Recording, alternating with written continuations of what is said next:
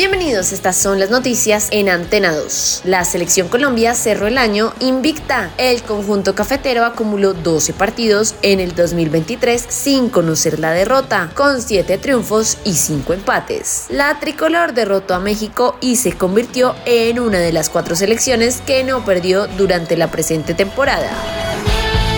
Por otra parte, definidos los octavos de final de la Champions League 2024. La ronda de los 16 mejores equipos de Europa resolvió los cruces que se disputarán entre febrero y el mes de marzo.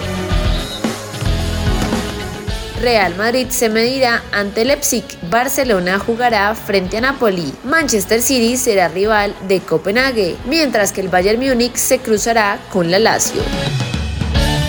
Por otra parte, Nairo Quintana confirmó que iniciará el año 2024 compitiendo en suelo colombiano. El ciclista del Movistar Team tendrá su regreso a la élite del World Tour compitiendo en el Tour Colombia. Allí el boyacense se medirá a varios de los mejores ciclistas del mundo. Y para terminar, América de México se consagró campeón de la Liga MX por 14 vez en su historia. Las Águilas vencieron a Tigres en la final y se convirtieron en el elenco más ganador del fútbol azteca. Con este título, los cremas dejaron de lado a las Chivas de Guadalajara en el ranking histórico.